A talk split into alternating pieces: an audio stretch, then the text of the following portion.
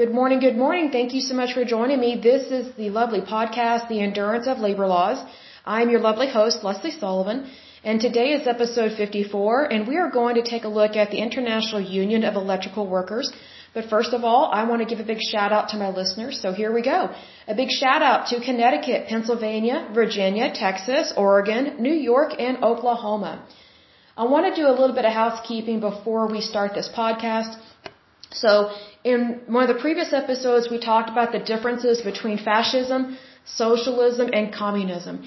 And when I was getting ready this morning, for some reason, I was thinking about uh, the presidents of the United States and some of our early presidents. And I got to thinking about, I was like, you know, I think we have forgotten who our presidents were way back in the day at the founding of our country. And also what all they went through and what all they fought for. Because they did not fight for socialism, communism, or fascism. They didn't want any of that. And thank goodness they did not want it because you cannot found a free country on any of those. Because there is no real freedom in socialism, communism, or fascism. In fact, all three of those are a form of tyranny. So I'm just going to go through some facts here. Our first president of the United States was George Washington. He was born February 22nd, 1732. He died December 14th, 1799. Technically, he served two terms as President of the United States, and he chose to retire. He did not want to be in political life anymore. He wanted to retire. And then he sadly passed away from a very severe throat infection. I believe it's a strand of the virus from influenza A or influenza B is what he passed away from but it greatly inflamed his throat, and he passed away from that.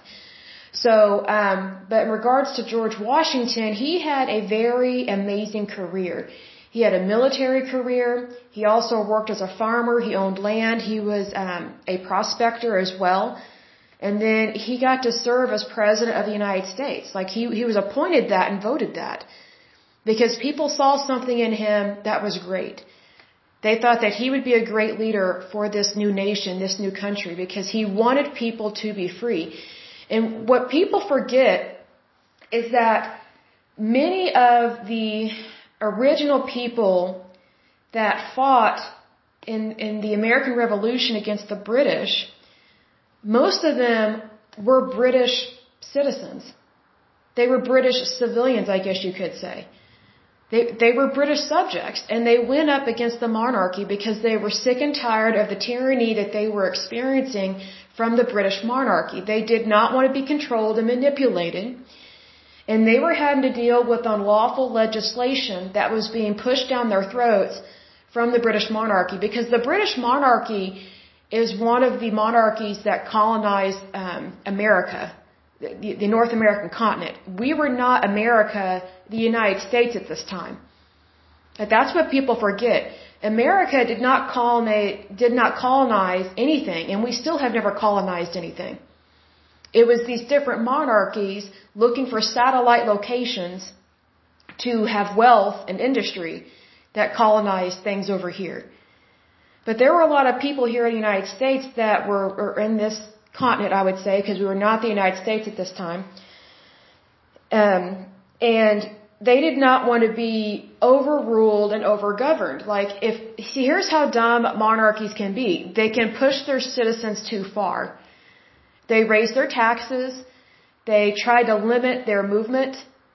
And for example, like there was a, an act that was passed on the colonists um, from Great Britain saying that you can't go past this mountain range or this river, like you, you can't expand west.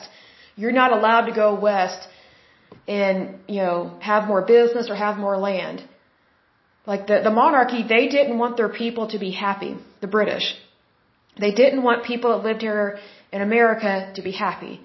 They just viewed the people that lived here as just subjects of the crown and sub uh, servants of the crown. Like they weren't even considered equal citizens to people that were still living in England. They pretty much viewed everybody that was over here in the United States as just the, the queen or king's personal piggy bank. They used them for money. Well, the colonists here had had enough, and George Washington was one of them. See, what people forget is that our founding fathers and the citizens that fought against the British, they were actually very loyal people to the crown. They were actually very loyal to the British monarchy. But the British monarchy used and abused them for money, for land, and for enterprise. They didn't really value their opinion. That's why they overtaxed them. They didn't care that they were legally stealing from the colonists over here. That's how evil and greedy the monarchy was. So that's why our founding fathers they, they formed a militia, they formed an army, and they fought against the British. They said, we're not doing this anymore. You don't understand our lifestyles. You don't understand our, our, our, um, our industry, our enterprises. You're just using us for money. But yet, when we send delegates and representatives over to the king's court and to the legislation, you don't listen to us. You've never been over here, but yet you act like you own us, you act like you know us, and you don't. That's why the American people got so mad at the British monarchy. And they went up against the British monarchy. And what people forget is that a lot of people died. A lot of Americans died in that war. So, you know, when it comes to freedom, whatever you fight for, there is also sacrifice. And our founding fathers, which George Washington is one of them, you know, it was not easy to go against everything that he knew. That's what people forget as well. They forget that he had to leave a completely different way of life in order to be truly free. And he knew that if they lost the war against the British, they would be publicly executed. And what people don't know or don't remember about monarchies back at that time, especially the British, is that when you went up against the crown and you lost, you were called a traitor you were um, convicted of treason and you were publicly executed, regardless of whether you're a male or female. But if you were a male, it was really brutal because one of the ways they executed you was being dragged and quartered. Now, what people don't know about that is what it means because we've lost a lot of that history and we we don't execute people like that because it's very inhumane and cruel.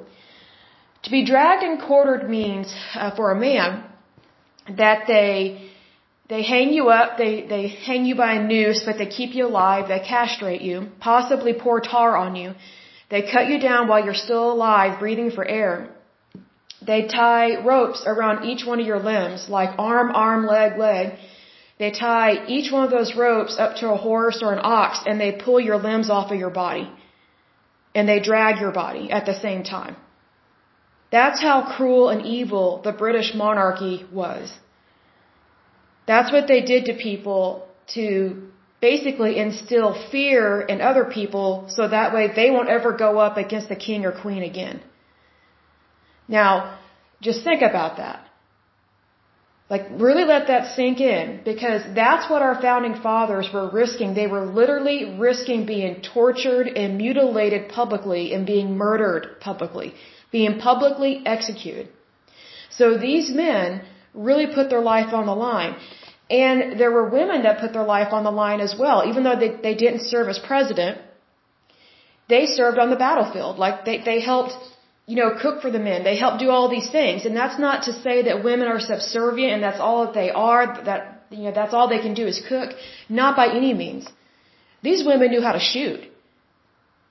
They, they knew how to do a lot of things. I mean, they, they knew how to, how to pluck a chicken's feathers. They knew how to skin animals. They, they knew how to fight. They knew how to shoot. I mean, this was a way tougher life back then than what we have now. And they knew that they had a right to bear arms. Both men and women. They had a right to bear arms. So just because women wore skirts all the time back then, that doesn't mean that they didn't know anything, that they weren't educated, and that and that they didn't do any type of hard labor, and that they didn't fight in that war as well because they did. Some of them were on the battlefield, helping out. I mean, because they knew it, it was a fight for their life because they knew that if they lost that war, all the men in their family were probably going to be killed and then they would probably be put into indentured slavery, if not be hung on a tree, be publicly executed. So they, they knew it was important. And I mention this because all these people, basically our ancestors of our country, our founding fathers and all the citizens that were here at that time, They literally put their lives on the line for this country and for the founding of this country. They were doing something new, something that had never been done before. They were fighting for true freedom, for true liberty, without the help of any monarchy, because they were fighting their monarchy.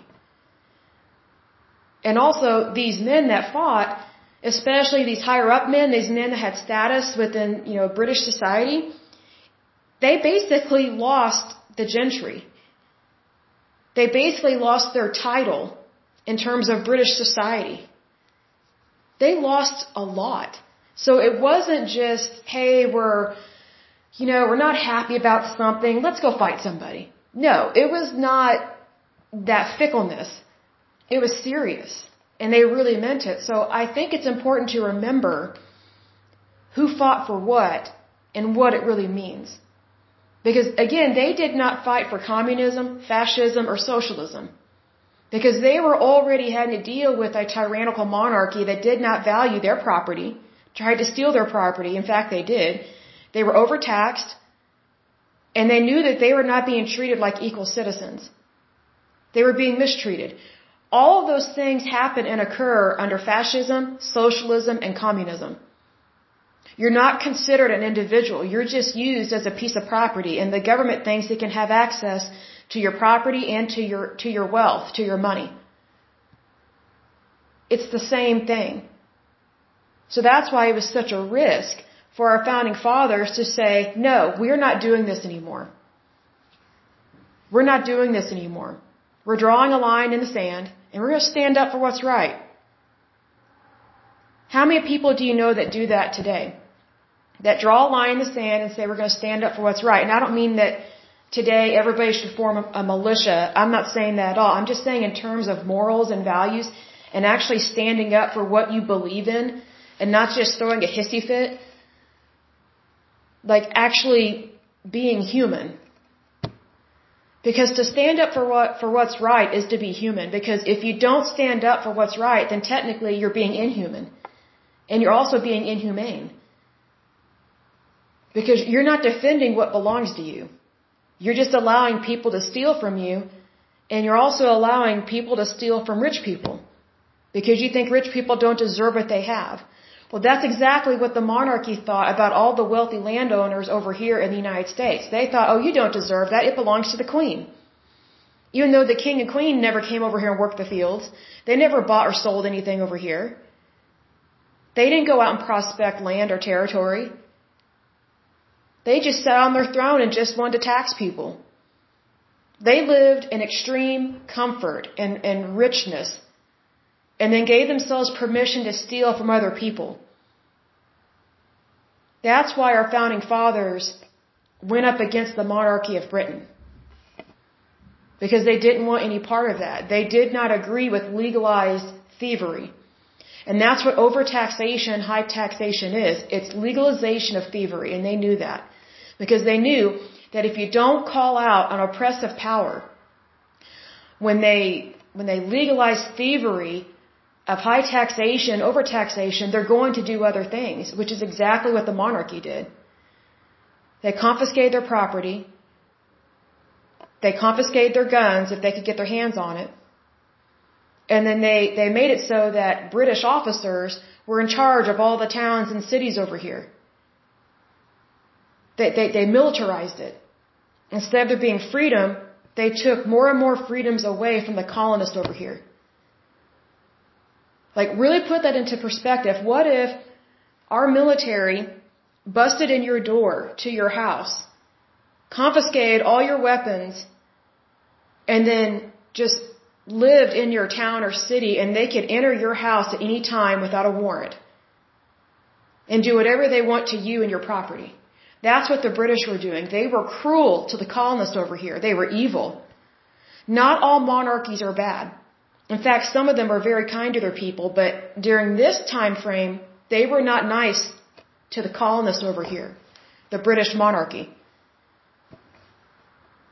And you know what? A lot of the men that lived over here who had wives and children, they didn't like their families being, you know, brutalized like that. Because these soldiers were horrible to their wives and to their children. I mean, how would you like it if a, if a military officer barged through your door, broke it down, and then just assaulted your wife, like just punched her in the face, basically said, hey, you're below me and I want all your guns, I want all your weapons, and don't even think about buying anything else. That's what they were doing to the citizens, or to the colonists over here. The monarchy legalized thievery and then they legalized brutality over here in the colonies. So I always find it very interesting whenever Great Britain today, whenever they talk about inclusivism and they talk about how great a country they are and then they totally just want to whitewash and totally forget about what they did to colonists over here in the United States way back in the day. Because you gotta remember, not everybody that lived here was a slave. In fact, most people that lived here at that time were not slaves. They were colonists. They were subjects of the British monarchy. And some of them were citizens of the monarchy. Like they were, they were not subservient. They were not indentured slaves and they were not slaves. Because you have to remember there were black slaves and there were white slaves. White people, there is a white slave trade as well people that were white slaves, they were known as indentured servants, meaning you went into service for a certain amount of time, usually seven years at a time, and you earned your slavery. Or, or you earned your freedom, excuse me. You were enslaved for seven years, and then you were freed at the end of your term or your contract. And also, what a lot of people don't remember or don't know was that the reason, another reason why we had so many people over here from Britain at that time was because there was a pretty large ratio of children that were kidnapped off the streets of London and then forced to come over here to work in the colonies. There was a child slave trade, a, a white child slave trade. So it's not just blacks that have been slaves. Probably every, I, I would imagine every race on this planet at one point in time either has been enslaved or their ancestors have had some form of slavery put upon them. Like slavery is nothing new. The Israelites, also known as the Hebrews, they were enslaved to Pharaoh for 400 years. So, you know, just realize that that's not new. It's still not acceptable and it's still not okay. But in regards to the United States, there were a whole, a whole bunch of different type of people that lived here in the colonies. It wasn't just rich white people. There were some rich white people. But what you have to remember, probably 90 to 95% of the population that lived over here in the colonies, they were British. Their citizenship, their homeland was Britain. Because the United States was not around yet. We were just a colony. We were just a satellite location to Britain. And we left because Britain was mistreating us. They were being, being really cruel. And, you know, God bless our founding fathers, they said, ah, this isn't happening anymore. We're sick of this. You would appreciate us. You mistreat us. You mistreat our wives, our children. You bring slaves over here, whether they're white or black. We're not having, we're not doing all this. This isn't right. And what people will get confused on is they'll say, well, Lesley, the black slave trade didn't go away for a long time. That's true. But not everybody here in the colonies was for the black slave trade. There were many people that owned slaves and freed them. A lot of times people inherited land and with that land came slaves. So just because someone had slaves back then, that doesn't mean they actually bought them. They could have very well inherited them. And many of their slaves were freed by their landowners. And what also people forget is that after we left the British monarchy and we, and we were founded as a country and we started growing as a country, as a nation, there were blacks that owned slaves. And there were also Native Americans that owned slaves. And we know this, especially in Oklahoma, because we have a lot of Native Americans that live here. And what they don't want people to know about their heritage and, and their history is that they owned slaves as well. They had slaves that were of other Indian tribes and they also had black slaves. So whenever they cry, oh woe is me, look at our pain and suffering, I have to go, well, what did you do to other people? Like, you, you can't cry wolf and then ignore what your, what your own people did years ago. Like, it's, it's well, I'm not saying that you should shame and blame people. I'm not for that at all. I'm saying if you're going to present the facts, you have to present all of it. Like, for example, George Washington, he had slaves. But he also inherited a lot of slaves. Like whenever family members died back during this time, everything got passed down in that will. And slaves were considered property. That was just how it was back then. And that did not come from the United States, that mentality. The British monarchy instilled that over here. Because again, the colonies were founded by Great Britain. So they started the slave trade over here in the United States, which we were not a country then yet. We were just colonies. That's just how it was. And another thing, George Washington, he inherited a lot of slaves whenever, whenever a relative would pass away, and he freed some of his slaves. Like, not all people back then were bad. Nobody's perfect by any means, and that's not to excuse anything, but you have to look at what was the society like at the time. What was the normal way of living? It was normal to own property. If you were rich and you owned property, it was normal to own slaves. That, that was just a normal part of life. But that part of life was instilled in their mind and instilled in their society by the monarchies that colonized there. That wasn't the American way, that was the British way. Because technically the slave trade was started by Spain. The Spanish monarchy. They technically started the slave trade of African Americans. And then other monarchies got in on it and started purchasing slaves and deporting them, exporting them, importing them, whatever word you want to use. Because they were not treated as, as people because they were not viewed as citizens or subjects of that kingdom. See, that's a kingdomship. If you're not a citizen or a subject of that kingdom, you can be overtaken and you can be ruled. That, that's how monarchies operated back then. We still have some monarchies today, but they don't operate completely like that. Like that's why the British people really don't like their monarchy. Like their current monarchy and the royal family, it's, it's just a name only kind of thing. They don't really have any power. They like to think that they do. I mean, they're, they're kind of popular, but I mean, they're, they're not the be all end all anymore. In fact, their citizens, they really can't stand that they, that they still have any type of monarchy at all. They don't really respect them. Because people don't want to be ruled by the few. Who would?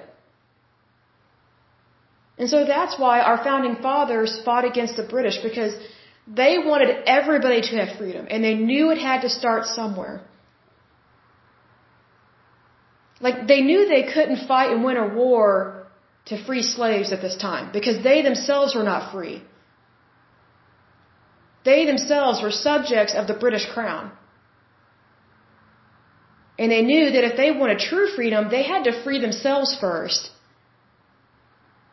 So that way they could be free to free their slaves and encourage other people to have citizenship within the country. Like you have to do that in phases. That's just how it is. Because what good would it do? What good would it have done if our founding fathers and all the people that lived in the colonies at that time, if they had fought Great Britain saying, hey, we want to free all of our slaves, so we're going to fight against you. But yet, they themselves were not free. Th- that's just dumb. Like, you have to free yourself first before you can free other people. So that those are the decisions that they made, and they knew the only way that they could have true freedom was to separate themselves and get away from tyranny. Get away from anything bad. That's what they chose to do. And I'm going to get a drink of water. I'll be right back. Okay, we are back. So let's go ahead and get started on this union here. I just wanted to go through some history, a little bit of the United States and what we fought for. And because it kind of brings to mind how off track some of these unions get, because a lot of them are founded in fascism and socialism, well not socialism, fascism and communism, kind of the top two that are really bad. Because they're not the American way. And the way that you know if something's not the American way Go back in history and read on our founding fathers and realize what they fought for and what they risked their lives for. So, oh, also I want to mention this. Just so you know, this podcast, whatever is said on here is copyrighted. So, if you use any of this material in a book or in anywhere, you, you have to cite it correctly because this is copyrighted. Just FYI. So, Let's go ahead and get started on this union here. This is the International Union of Electrical Workers. It says the International Union of Electrical Workers, IUE, was a North American labor union representing workers in the electrical manufacturing industry. While consistently using the, the acronym IUE, it took on several full names during its history. Originally the International Union of Electrical, Radio, and Machine Workers, and after 1987, the International Union of Electronic, Electrical, Technical, Salaried, Machine, and Furniture Workers. The IUE grew out of a dispute in the United Electrical, Radio, and Machine Workers of America, UE. The UE had been founded in 1936 and was given the first Congress of Industrial uh, Organizations charter in 1938. As in many of the new CIO unions organized in the 1930s, the membership and leaders of UE include a variety of radicals, including socialists and communists, as well as New Deal liberals and Catholics. Now, something I want to mention here about that. Um, there are a lot of Catholics that are very liberal and are Democrat. There are a lot of people that think that, oh, if someone's Catholic, they must be conservative. No. Um, I was Catholic for a good while of my life, and I was shocked at how many people in the Catholic Church are Democrat and even worse, they're, they're crazy liberal. I'm just like, how can you call yourself a Catholic, take the Eucharist, you know, partake of communion, but yet you believe in abortion even almost right up till the baby is born? Like that's murder. Like we have to call a spade a spade here. Like if someone can be born premature and they can be kept alive in a NICU, but yet an abortionist can abort a baby that's almost full term and it would stay alive outside the womb. So just imagine what that abortionist, that MD, that doctor, just imagine what that medical professional has to do to that little baby in order for it to die. In order for the abortion to be complete, they have to kill it. There are Catholics that are for that. And here's why that's weird. First of all, that's very immoral, unethical, and it should be illegal, a lot of that stuff. But also, it's a form of eugenics. And for those that are not aware of eugenics, eugenics is where someone else that is not you decides who lives and who dies. An example of this is the Aryan race. Basically, what Adolf Hitler tried to push onto people, even though he wasn't even Aryan. The Aryan race is, supposed to be blonde hair and blue eyed. He wasn't even blonde hair and blue eyed. Like that's how foolish people were to follow him. He, he's trying to promote the quote unquote Aryan race where there are no flaws whatsoever, but yet he wasn't even Aryan. Like that's just dumb. So you're gonna have an Aryan race, but but your leader obviously is not even Aryan. Like it's so dumb. But here's the thing: there is so much cruelty and unethicalness and just inhumaneness in in um, in eugenics because they think that if your baby is retarded, it should be killed. They think that special needs people should be terminated. And that's what the Nazi party did. That's what their fascist party did. What you have to remember is that before the Nazis became Nazis, they were fascist. That's, that's why fascism is very dangerous to any country. Are they, are they free to think that way? Sure, but they should not be in any way, shape, or form in any type of leadership role.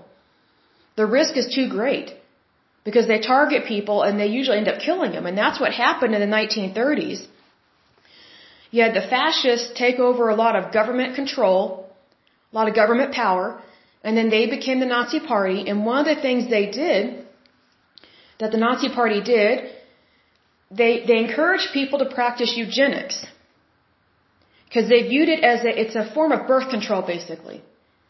But they thought they should be control of who, they thought they should be in control of who lives and dies. And so one thing that the Nazi party did was they made it seem like they really cared about people's kids. They made it seem like they really cared about the mentally ill, the disabled, the mentally retarded, you know, people that are autistic, you know, things like that. So what they did was they they sent out flyers and, and they let people know that, hey, we want to take care of your loved ones. So they rounded up all these people's loved ones and said, hey, we know they're a burden to you, so why don't you let us take care of them? Well, what they did was they institutionalized all these, these people, these people's relatives.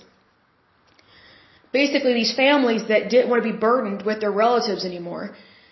They basically shipped them out and so what the Nazis did was they experimented on these people, these innocent people, on how to kill them. They tortured them. Because they didn't see them as human. They, they viewed them as less than, how I word this? If you were not Aryan, if you're not quote unquote of the Aryan race, it didn't matter if you were Jewish or not at this point if you're not of the Aryan race, they thought you were subhuman and they thought you were the problem. They thought that you were, that you were the one with all the diseases and that, and that if we just get rid of everyone that's not of the Aryan race, then we won't have all these genetic defects anymore. We won't have the mentally retarded. We won't have the deformed. We won't have the autistic. We won't have the mentally slow. They, they got rid of lots of people. And mind you, some of their relatives, some of the relatives of these people that died, some of them didn't care. They were relieved to get rid of them. Because they quote unquote didn't want to be burdened with other people and their problems, quote unquote, their problems.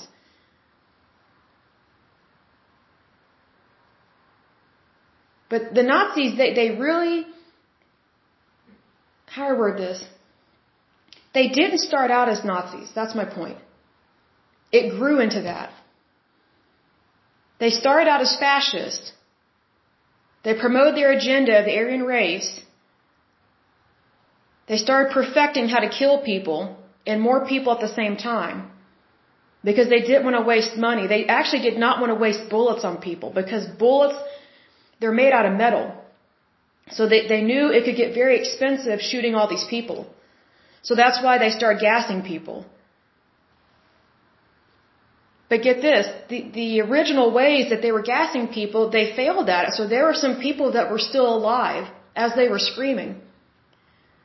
So they perfected a way of how to kill people and in large quantities and then get rid of them. And they thought, you know, we can't bury all these people. It sure does take a long time to bury them, so that's why they put them in ovens. See, that's the grotesqueness of that. And what's interesting is that some of that grotesqueness is in the Catholic Church even today. They're liberal Democrats. They're not normal Democrats. Like, I don't, I don't mind normal Democrats because they actually care about people. But some of these liberal Democrats, like, they're crazy. I've met some of them. I'm like, it is so creepy because it reminds me of eugenics. Because you know, it's a very selfish way of living. It's like, well, you know, I'm not retarded, so wh- why should I be responsible for anything? I'm not deformed. Why should I have to deal with your problem? You're the burden. You know, you're the genetic defect. I'm not. Well, you know, if we just got rid of you, we wouldn't have any more of these genetic defects. That's not how genetics works completely. Sometimes, you know, you can have a male and a female come together, have sex, she gets pregnant with a baby, and they can be two perfect specimens. They can both be blonde hair, blue eyed, Aryan, perfect Aryan couple, right? Something can still go wrong in the womb, whether by accident or maybe there was something genetic that they didn't know was there. But unfortunately, if you think like some of these crazy Catholics, they don't think you have the right to be born and they don't think you have the right to live. They think that if you are diseased in any way, you are the problem and you should be gotten rid of. And they think this way in the Catholic Church. There are so many people that are Catholic that are pro-choice and extreme pro-choice. It's not just, oh, well, you have an abortion the few, first few weeks. No, some of them are all for killing babies.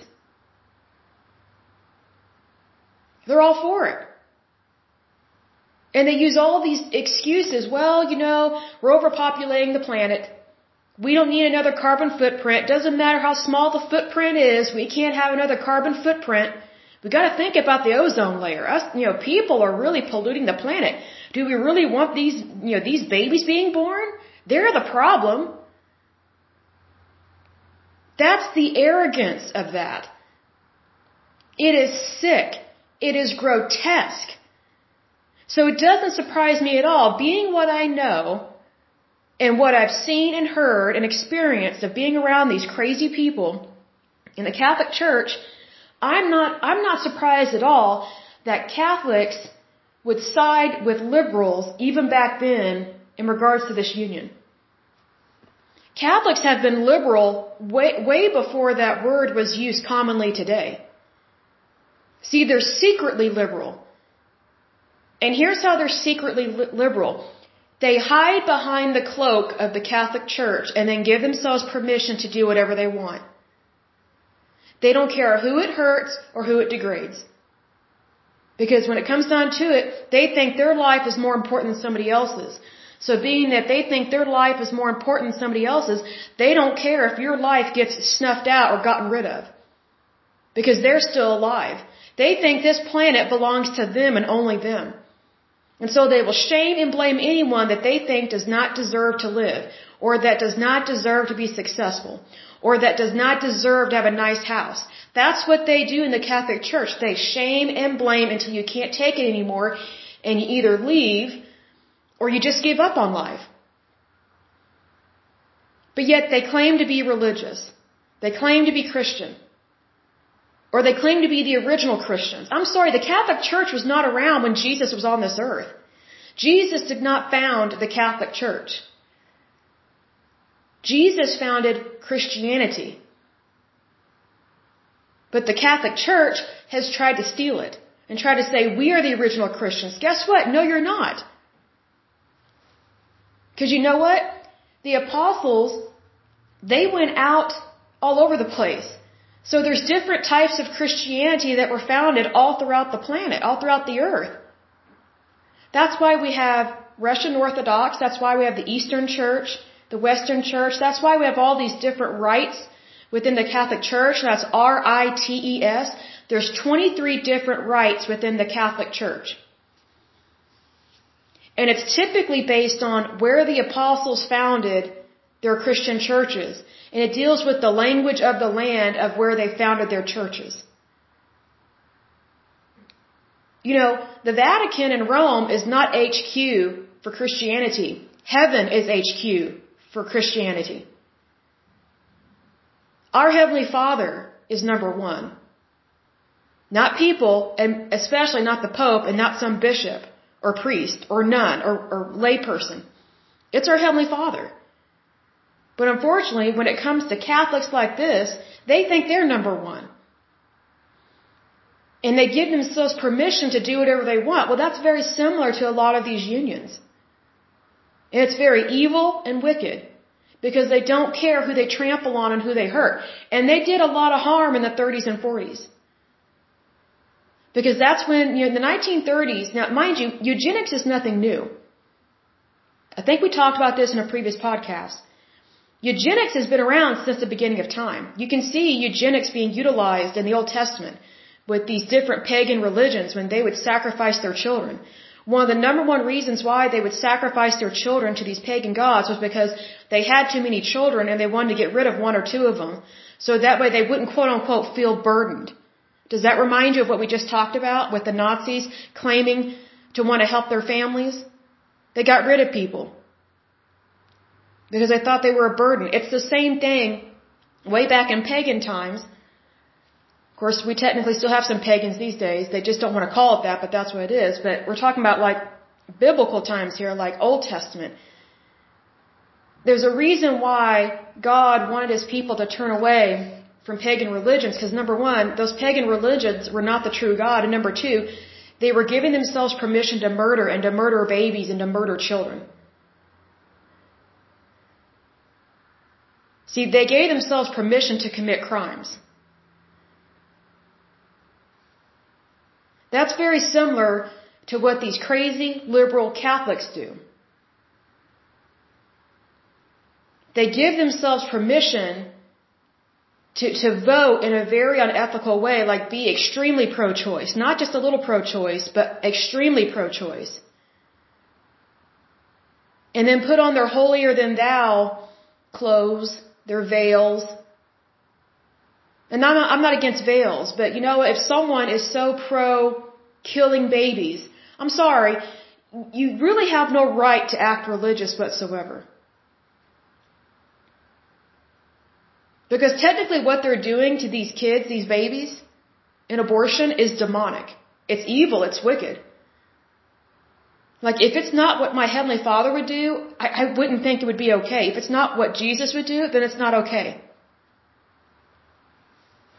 But you have people that like to give themselves permission to do whatever they want, whenever they want, however they want, and they don't care who they hurt or harm. And what I was saying was that eugenics is nothing new. It's, it's been used as a form of birth control for years.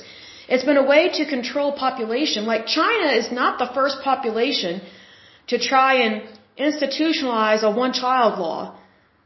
I think it's now, I think they're allowed now to have two children over there. Other societies have done that since the beginning of time. And it's been evil doing that since the beginning of time. Because it's not the right thing to do to kill somebody. Murder is murder. Yo, think about the words birth control. They're controlling whether or not someone gets birthed, whether or not they get born. Why look at this way? You and I were born. Why shouldn't somebody else have the opportunity to be born? To be free, to live, to breathe the air, to celebrate a birthday? To do all the things that you and I do. Like who's to say that we are better than somebody else? In terms of this. That eugenics thinking was rampant in the 1930s. It was rampant. And also in the United States. It was not just in Europe. It was in the United States. And it was being horribly utilized in our prison system.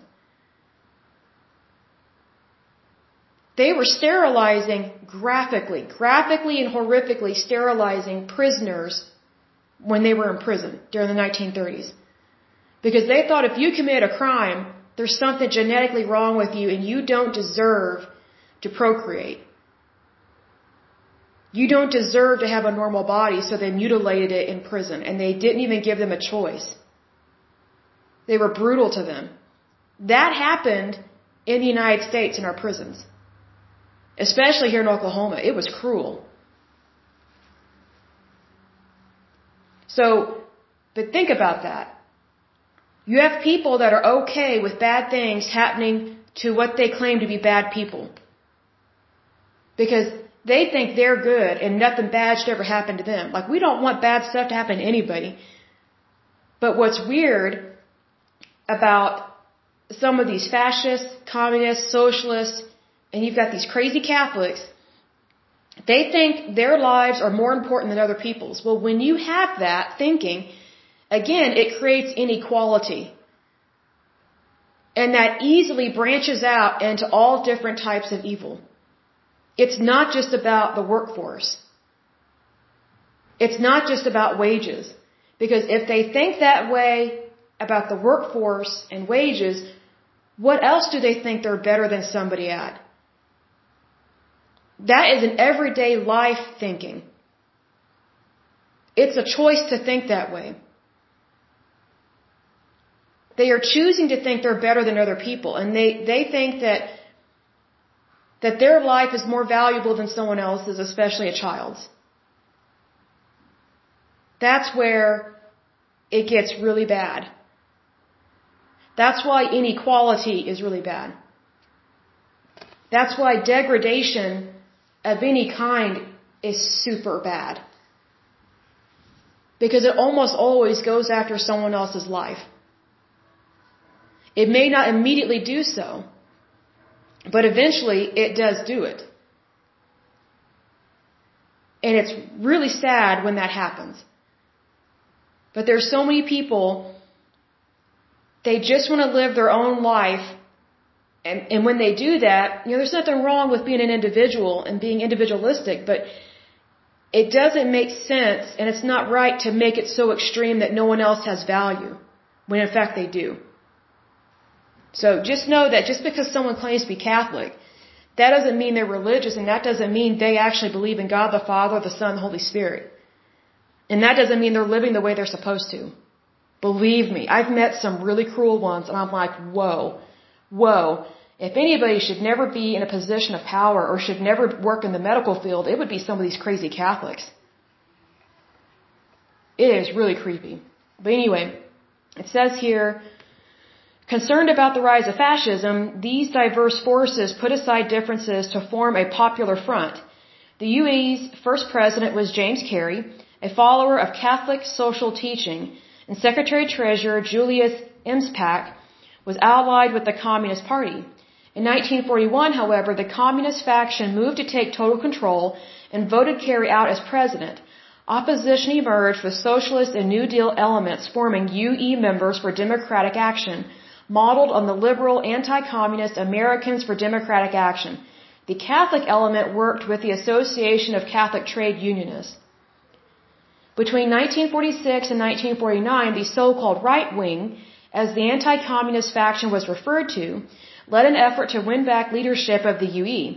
While the anti-communists built support with the expulsion of the UE from the CIO in 1949, a new tactic was used of forming a new union, the IUE, with Carey as its leader. With the support of the CIO, over 300,000 former UE members joined the IUE in its first three years. While academics debate whether to call it union raids, the IUE relied on NLRB elections to determine which union had the right to represent workers. By the mid 1950s, the IUE had easily overtaken the UE as the dominant union in electrical manufacturing. As the major union at the General Electric Company, IUE confronted, I think it's, see, foul, Balwarism, I'm thinking. I'm just going to say Bulwerism because I'm not sure how to pronounce this word. Um, Lemuel Boulware was GE, GE's vice president for labor relations from 1947 to 1960. Under Boulware, or Boulware, however you want to pronounce it, GE would present the company's contract offer to the union and no revisions would be made. The point was to make collective bargaining meaningless and lessen the value of the union in the eyes of its members. In 1964, the National Labor Relations Board declared such tactics to be unfair labor practices. So it says here, Bulwarism or Bulwarism, however pronounced it, is the tactic of making a take it or leave it offer in a, in a negotiation with no further concessions or discussions. It was named after General Electric's former vice president, Lemuel Boulware, who promoted this, the strategy. Goes on to say the IUE was one of the leading forces in the civil rights movement. IUE President James Carey chaired the AFL-CIO Civil Rights Committee and the IUE played a leading role in the 1963 March on Washington. In 1972, IUE filed a discrimination lawsuit against Westinghouse Electric, claiming that Westinghouse's wage structure resulted in less pay for women than men earned for comparable uh, for comparable jobs. Women at Westinghouse earned only 80% of that of men doing similar work. IUE's victory in the suit helped establish the legal status or helped establish the legal basis for pay equity. Now, what I want to mention here is that that's not the only way that places of work can discriminate. Here in Oklahoma, we have a lot of employers, unfortunately, that they pay single people less than married people. So it's marital status discrimination because they think that if you're married, you deserve more pay because you're procreating, you're popping out kids and because you're married. So they think that single people don't deserve or need that money, which in fact they do. They do deserve it because the job is not about procreation. It's not about spawning kids. It's not about getting married. The job is about the job. If someone has the skill set and the talent and they're being paid a certain wage, they should be paid that wage based on the job description, the performance, and what they're willing to do. It has nothing to do with what takes place outside of work. It has nothing to do with, you know, procreating, spawning your kids, um, getting married, getting divorced, daycare, all this stuff. A job is a job. However, I personally have experienced discrimination based on the fact that I'm single. And also, there are employers that they did not want to hire me because I was single. They think that married people are more stable than single people, which nothing could be further from the truth. Because most of the unstable people I've met over the years were married. And they had been in and out of relationships for years.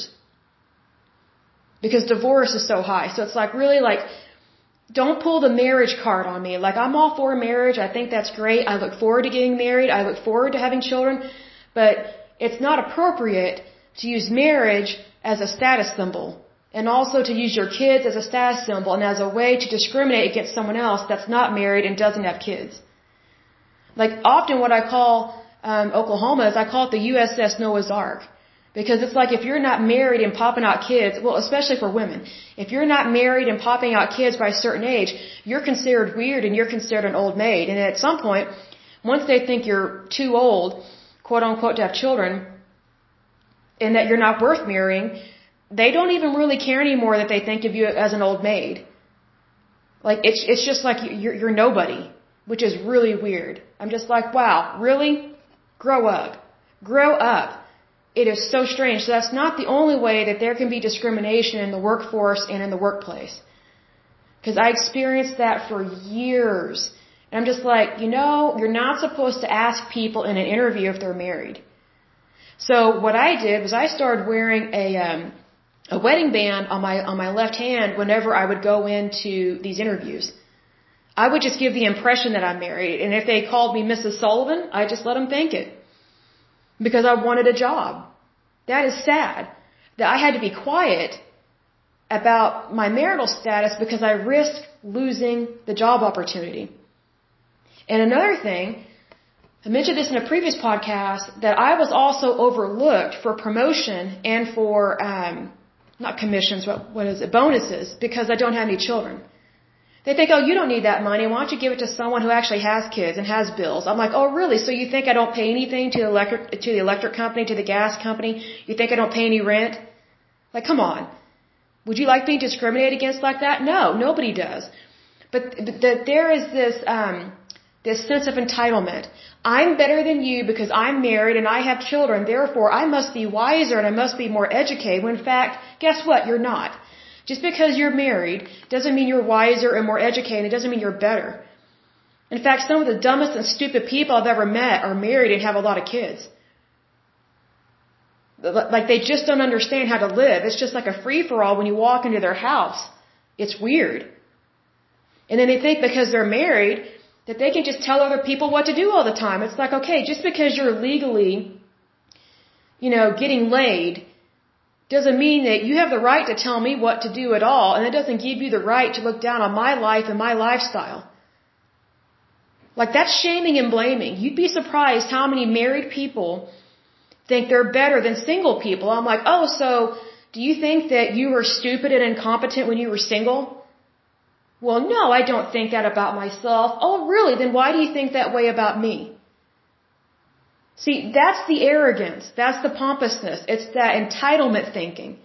That people give themselves permission to push other people down. They find some little, I don't want to say niche, but, but, but they find one little thing that they think they're good at and they use it against other people to discriminate. And that's what creates a lot of hostility in the workplace and in the workforce and also in interviews. So now whenever I meet people, I am very quiet about my private life. Like I've always been private about it, but I am especially quiet about it now. Like I don't tell people if I've met a really good guy or I'm dating a guy or thinking about getting engaged. Like I could care less what people think because guess guess what? A lot of these people are not invited to my wedding. Like I know that when I was in my 20s, I thought, oh, I want to get married. I want to have a big wedding. Now that I'm older, I'm like, I am not doing that. I want to have a beautiful wedding, but guess what? There's not going to be very many people there because there are not very many people that I think deserve to be at my wedding.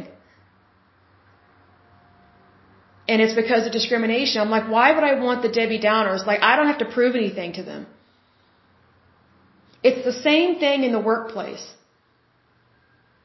It's the same thing. Like when you go in for a job interview, you don't have to prove your worthiness. Just be yourself. If your employer doesn't value you as a human being and they don't care that, hey, you're being yourself, then you shouldn't work for them. If they're going to discriminate you because you're, you're a female and because you have ovaries, then don't work for them because guess what? The moment you get married or the moment you get pregnant, they're going to think, oh no, we got another one that's going to have a baby bump. Now we have to deal with her taking maternity leave and oh, she'll want paid maternity leave. These employers can be horrible to women, especially pregnant women. It is bad. Like, I don't know if you guys realize this, but did you know that even the ancient Egyptians had maternity, maternity leave and it was mostly for the men? The men actually got to go home and be with their wives, with their newborn baby. That was ancient Egyptian society. It's actually documented on papyrus and in their pyramids that some of their workers their wife had a baby or something and they went home for maternity leave and got to be with their wife and their newborn. So maternity leave is not new. It's actually thousands of years old. And both men and women used to get maternity leave. What a shocker. I mean, I mean, that's sad. An ancient empire did not even practice discrimination in the workplace like that. Now against slaves, sure, they could care less because they weren't considered people, but in regards to how they treat each other, in the Egyptian society, if you were a Egyptian subject or an Egyptian citizen, you got maternity leave. But yet, it's not really considered valuable these days. Especially for the woman. And another thing, whenever a woman goes on maternity leave, sometimes what employers will do is they'll hire someone in hopes that the person that they hire, you know, they claim they're just helping out so the woman returns to work, but they're hoping that that person will do the job better than the pregnant woman did, so that way they can legally or try to legally fire her so she can't come back because they, they in fact don't want to pay for her maternity leave, they don't want to pay for her health care costs, and they certainly don't want to pay for her kid. They don't want to pay for the health care costs of her child. Because guess what? Children need vaccines, they need food, water, and shelter. And guess what? Oh, they need daycare if their mother's going to work. See, it's such a scam. I'm not saying all employers are like that, but this is nothing new, but we can do better as a society. We can do so much better. I mean, if you want to experience discrimination, come to Oklahoma. We have a lot of employers that they treat women like dogs. Worse than that, they treat us like cows, like all we're good for is breeding. And you'd be surprised how many women treat other women like that. It's really weird. So if anything, now that I'm 38, I don't get discriminated against as much because I'm considered old. And I just laugh at these people when I get in my car because I'm like, wow, do you not know how many people are waiting until later in life to have children? Like, it's just like unbelievable. I mean, just because I, I didn't get knocked up at age 14 or 15, like some of the people I went to school with who went to these orgies out in a field, just because, you know, I wasn't part of the, the sexual activity in high school, like that doesn't mean I'm used up and in a throwaway. But you'd be surprised how many people have said to me over the years, "Oh, you're not married? Well, you know, do you at least have a boyfriend or a kid?" I'm just like, "You gotta be kidding me." So basically, what these people do, the, these shamer and blamers, these judgy people, they think that if you're not married by a certain age, well, at least you you could get knocked up. You know, at least give your parents a grandbaby. You know, why don't you think about your parents? Oh, really? So I'm supposed to degrade myself, have sex with someone that's not my husband, Get pregnant just so I can be socially accepted in society? You gotta be kidding me. But that's what some of these women do. Especially these younger women. They're just wanting to be accepted. I'm like, why would you degrade yourself like that? Like, I don't know about where you guys live, but in Oklahoma, we have a very high rate of domestic violence here. We have extremely high rate of divorce. We have extremely high rate of sexually transmitted diseases amongst high schoolers. Like that rate is really high. It's really sick and gross. We also have one of the highest uh, nation. Uh, we are one of the highest in the nation to have uh, teen, pre- teen pregnancy rates. Um, what else was I gonna say? What are, what else do we have really good stats at? Besides, you know, some of the most tornadoes, and we have some of the most earthquakes, but they're not killer earthquakes like in California or something. But um, we have a lot of people that it's like if you don't do what someone else wants, then you're then you're not doing what you're supposed to be doing in your life. I'm like, really? Who set those expectations? Who who made up those stupid rules? And what I don't understand about these people, they've said such weird, sexually sick things to me, and they don't even think they're being sick. They just think it's normal. What they don't realize is that they're they're taking good and pure things out of marriage and making it about something else. Like sex is supposed to be confined to a marriage between one man and one woman. That's just how it is. If you don't agree with that, hey, that's your opinion. That's your life.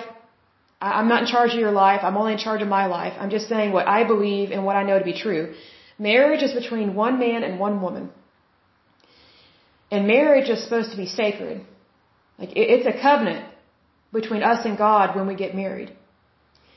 So what I don't understand about these so-called Christians that come up to me and start talking to me about this stuff, oh, you're not married? Well, do you at least have a kid? I was like, oh, so, you know, before I, before I started aging into my 30s, it was, why aren't you married? Why aren't you having children? But now that my 30s, I'm like, oh, well, at least you could be having sex outside of wedlock and have a kid. So basically, I'm supposed to commit the very sin that was being shamed back in the day just to satisfy what you think about my life and what I should be doing. That's where religion totally gets it wrong because God did not establish religion. He just established His church. It was mankind that created religion.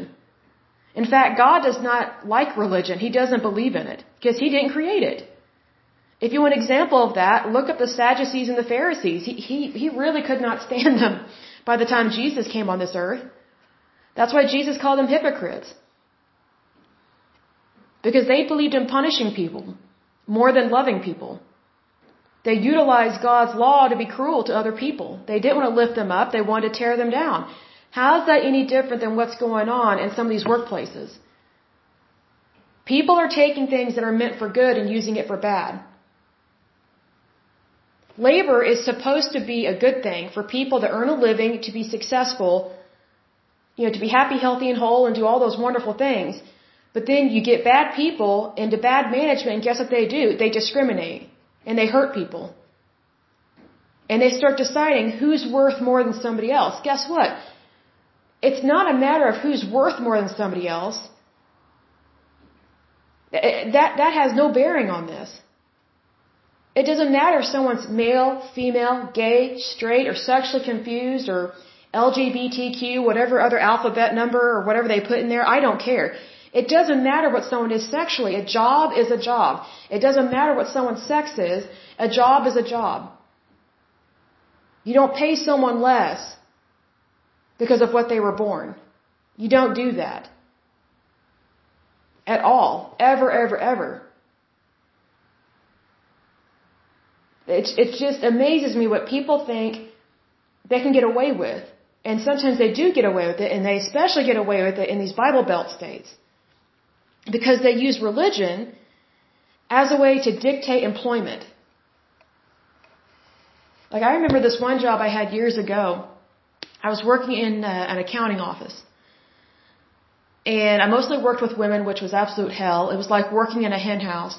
Because women can be really cruel to each other. I'm just like, look, I'm just here to do the job. Like, if I make a friend, that's great. If not, I could care less. I, I just like working. I really do.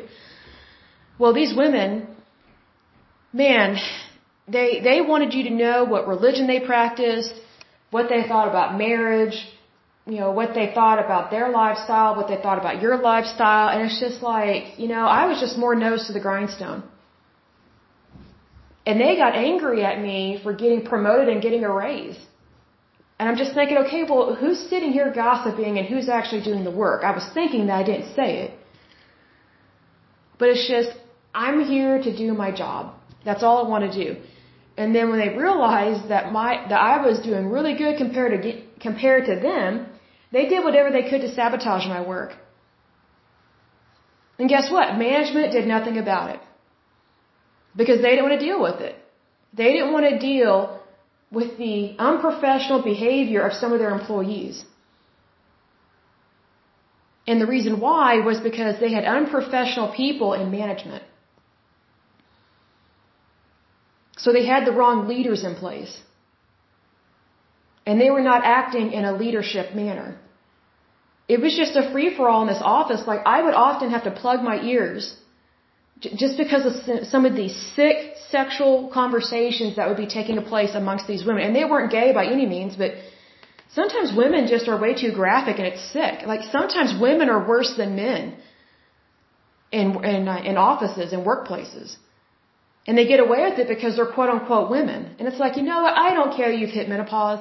I don't care that you've had a hysterectomy. I don't care that, that you're dry as a bone when it comes to having sex. I don't care. That's not my job. That's gross. That's sick. You have a problem. Go see an OB OBGYN. Oh, but that's right. You don't believe in modern medicine. So it's like, if you don't believe in modern medicine, then why are you talking about anything to do with your body? Like, it just, I just roll my eyes. I'm just like, this is so weird. And most of these women were older women. I was one of the youngest women there. There was only one other girl, or two other girls that were younger than me. So you had three young girls and then all these old hags we worked with. And normally I love working with older people, but these women were just horrible. They were just unbelievably unprofessional. And I was like, wow, I can see why some of them have gotten married and divorced, married and divorced, and I can see why their husbands really are not interested in them anymore. Because if they talk like this at work, what are they talking like at home? I bet their families can't stand them. Because it does matter how people behave in the workplace. But more importantly, it matters who is your manager hiring. And also, who is upper management hiring to put in charge of all these employees? Like, we went through like two or three accounting office managers while I was there, and I think I was there maybe a year, year and a half. To go through two or three accounting managers is ridiculous. It was so mismanaged. It was so poorly run. I'm like, you can't get anybody else that, that's good. Like, let us interview some people. Like, let the people who are actually doing the work and doing it really good, let us interview some people. Like, we know what to look for. You want a good team? I'll help you find a good team. Because the team you have right now, it's not acting like a good team. It's horrible. So the harder I worked, the meaner these, these the meaner these women were to me. I just thought, you know, if you only knew how much I support workers' rights, how much I think it's important that women get equal pay, like it's just like, but because they were so hateful to me, we never got the chance to get to know each other. We never got to have common ground. Never. Never. I ended up leaving. And what's interesting is that this company, it was run by a, a, a Iranian man. He, he immigrated here years ago from Iran. He's an idiot. These Muslim men, they are so stupid when they run businesses. They really are. They just think you can put a bunch of women together in one room and everything's going to be fine. I'm like, wow, what a moron. What a moron. He just hired whatever he could hire and he wasn't going for professionalism. He just thought, oh, you have ovaries? Get in there. Oh, you got a uterus? Get in there. That's what it was like. He wasn't hiring quality, he was hiring quantity. Like a harem. Is what it was like. And I was like, wow, what a sexist pig. I couldn't stand working with him. I was so glad that when, whenever he would not show up, which it was rare whenever he did show up, but usually when he did show up, he was pissed off about something, excuse my language, he was angry about something and wanted to yell at somebody. So I stayed away from him because I don't like being yelled at. And considering that I was fairly new, I was like, well, I'm not in charge of any of this. I just do my job and do it well. Like, I'm not a manager. Not by any means at that job. But he, he just did not understand labor laws. He did not understand employment. He did not understand wages. He did not understand human resources. He did not understand accounts payable, receivable. He did not understand taxes. He did not understand W-2s. He did not understand W-4s. He did not understand accounting. He did not understand audits. He was a moron. But yet he was loaded with money, probably from back, uh, let's see, never eat shred wheat, from back east. I had to think where Iran is. We're in the west, they're in the east.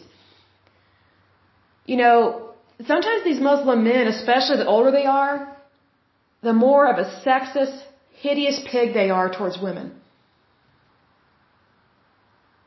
They just think we all get along. I'm like, no, that's not how women are. We're not made that way. We're not built that way. Even men don't get along with each other. But yet they think, oh, you're a woman, don't really have a brain. Yeah, get in there, have fun. You'll get along. No, it never worked. This accounting department had so many problems. But I'm going to get a drink of water. I'll be right back. Okay, moving on. It says women at Westinghouse earned only 80% of that of men doing similar work. I wonder if any of those bosses were Muslim or Iranian or Persian. Probably not at that time.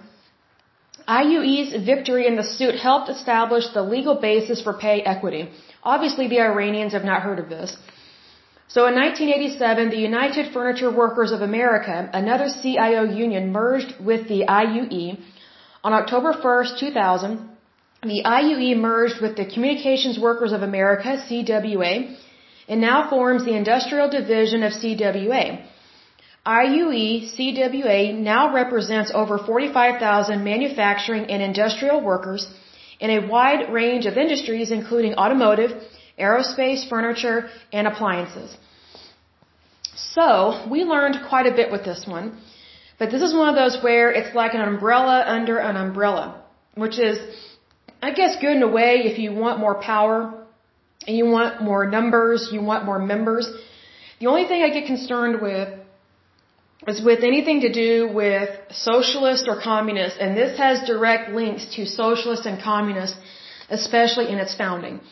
So that's why in one of the previous podcasts, we discussed what it means when you're talking about fascist, communist, or socialist. Because again, I would say the lesser evil of the three is socialist.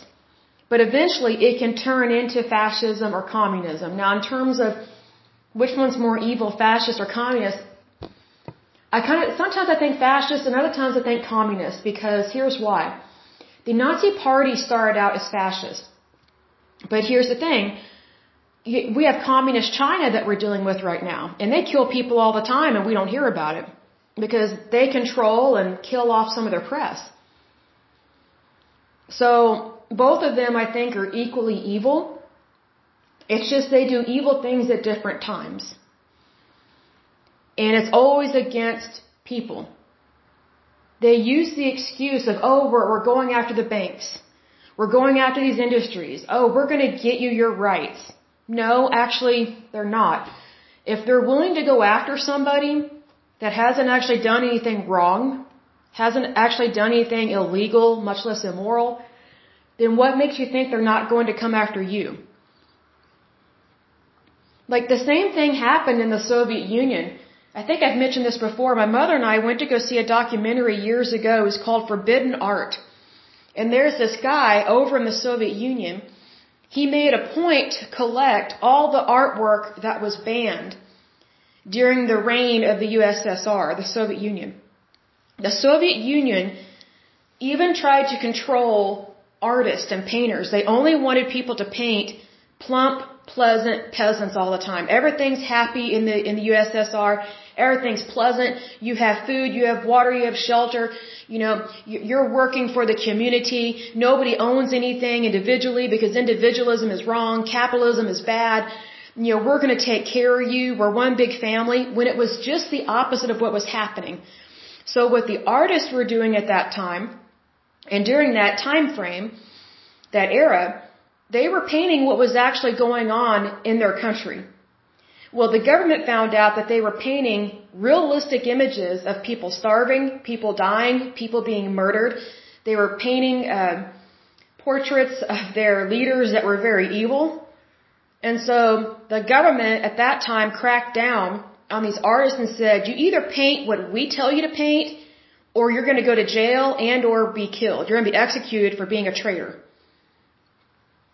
Because we don't want people to know what's actually going on over here. So if these artists wanted to stay alive and feed their families, they painted whatever the government wanted, which was these almost like Aryan race looking pleasant peasants, blonde hair, blue eyes, which here's the thing, hardly any Russians look like that. Most Russians have brown hair and brown eyes. That's just the, the Slavicness of them. They have a very, um, almost Slovakian heritage in a way, but you have the Soviet bloc over there. They're not known for being blonde. They're not known for having blue eyes or green eyes. It's mostly brown hair and brown eyes, which some of those people, they can be very beautiful, but it's very rare for them to have red hair, blonde hair, blue eyes, green eyes, hazel eyes, gray eyes. It's always, always brown, brown. Well, these artists, they would kind of semi-rebel. Others would greatly rebel. If they greatly rebelled and refused to paint what the government wanted, and I think the government even had them sign a paper saying, I will only paint, paint and draw what you tell me to draw and paint. Otherwise, I will be arrested.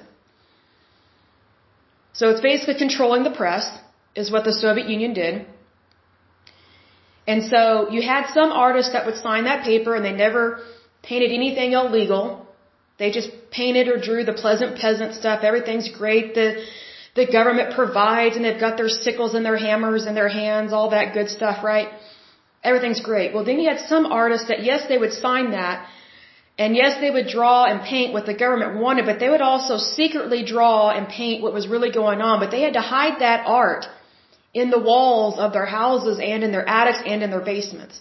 Because sometimes military, not officials, but I would say soldiers of the Red Army who were very evil, you gotta remember they were worse than the Nazis, they would invade people's homes and go looking for the, the forbidden art. And if they found that this artist was doing any of that, they would arrest him and or his family and his children and sometimes they would kill them. I mean, it wouldn't it wouldn't surprise me if they put them up against the wall out in the city or town square and just fire shots at them and just kill them, just execute them right there, because that instilled fear in the community and in the population that hey, this is what we're willing to do to an artist. Just imagine what we'll do to you. Those are some of the things that, that happened. Then you had artists that really rebelled and they went completely underground and they started painting and drawing everything that was taking place in their country because they knew their country was a secret society, it was a closed society, and they were waiting for the day to be liberated to where they could tell their story. To tell people the truth about what was going on and what is going on over there at that time. So there was this guy, he got wind of this forbidden art, so he went out looking for it, and he found some of it. And some of it he restored, and unfortunately, because of the chemicals he used to restore the art, it gave him lung cancer and he died from lung cancer. So, I, I wish he had practiced safer methods when restoring this art because he was inhaling these fumes, but I don't know what all he had access to back then. And I don't know if he was aware of how harsh these chemicals are. But he basically gave his life for freedom and for freedom of speech. And for journalism. And for the freedom to be yourself, especially in art. Because I think people forget that when you have a socialist, fascist, or communist party in charge of your country, even the artsy people don't have freedom. Nobody has freedom.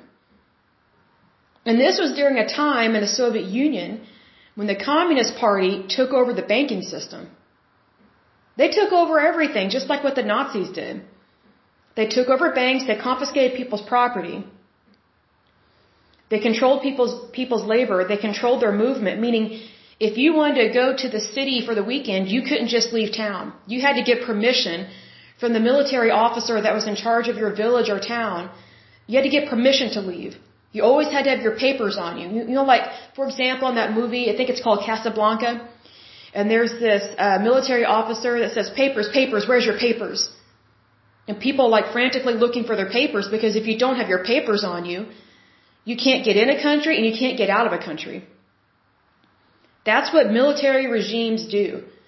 They turn you into a piece of property, and if you don't have the right stamp on you, you got a whole lot of problems.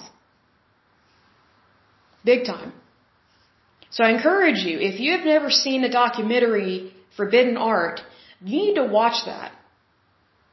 It was very eye opening. Like, I didn't know much about the Soviet Union at that time because the Soviet Union isn't really taught in public schools. At least it wasn't back when I was in school.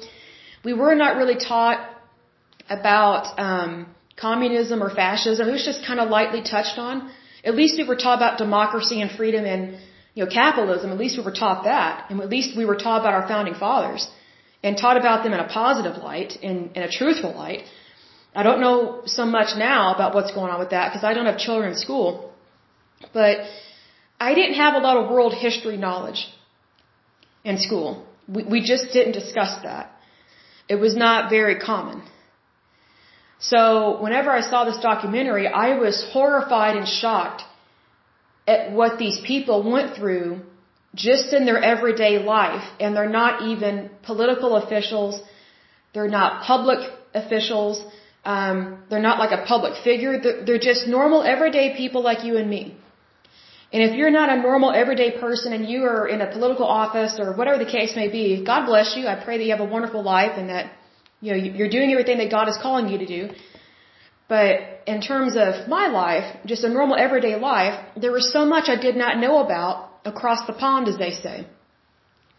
I did not have a lot of world history growing up. So needless to say, I was horrified at what these people endured and some of them were murdered because of what they drew and what they painted because they wanted they needed an outlet for their misery, their pain, their agony and get this, their own government tried to steal their voice. And a lot of the, a lot of the time the government was successful because if they didn't like your voice, they killed you. So technically, a lot of these artists that were murdered, they were technically martyrs. They were mar- martyrs for the for the fight for freedom in society. Like I remember looking at the credits at the end of this documentary and I was just kind of numb, like I couldn't even get up. I couldn't even feel my legs, I was just numb. And so finally my mom and I get up and we walk outside and we walk outside into beautiful daylight. It's a beautiful sunny day and it's just like, wow, the things I was going to say we take for granted, but you know, I wouldn't say necessarily take for granted, but it's just like sometimes we're just ignorant. And we don't realize how good we have, and that doesn't mean you're taking it for granted, because that doesn't mean you're taking anything. It just means that, hey, you might not be aware of what happened all those years ago. And sometimes ignorance is not bliss. So I think a lot of young people these days, they don't understand what the real root of fascism and communism and socialism, what it actually is. Its root is destruction of freedom. It's basically a form of thievery. And it is technically a form of slavery because when you, when you do not have individual freedom, you're technically a slave of whoever is over you. Whoever is calling the shots is technically your master. So if you live in a country like the United States, you're not a slave because you call the shots in your life. You have, you have freedom. You have a voice. But if you don't have freedom, you don't have a voice. And what these tyrannical governments do, where it's fascist, communist, or socialist, they try and silence you. When you try and be an individual, when you try and be who God called you to be. And here's another thing. Under socialism, and especially fascism and communism, especially communism, they hate churches. They hate religion altogether. They don't want you to know the goodness of God. They don't want you to have hope of any kind. The way that they skirt around it in the beginning is they say, oh, we want to be inclusive. We accept everybody. Religion may reject you, but we will include you. That's not true. All they're trying to do under the disguise of inclusivism is they're trying to make the government your religion. They're trying to make the government your God, as opposed to making your Heavenly Father your God.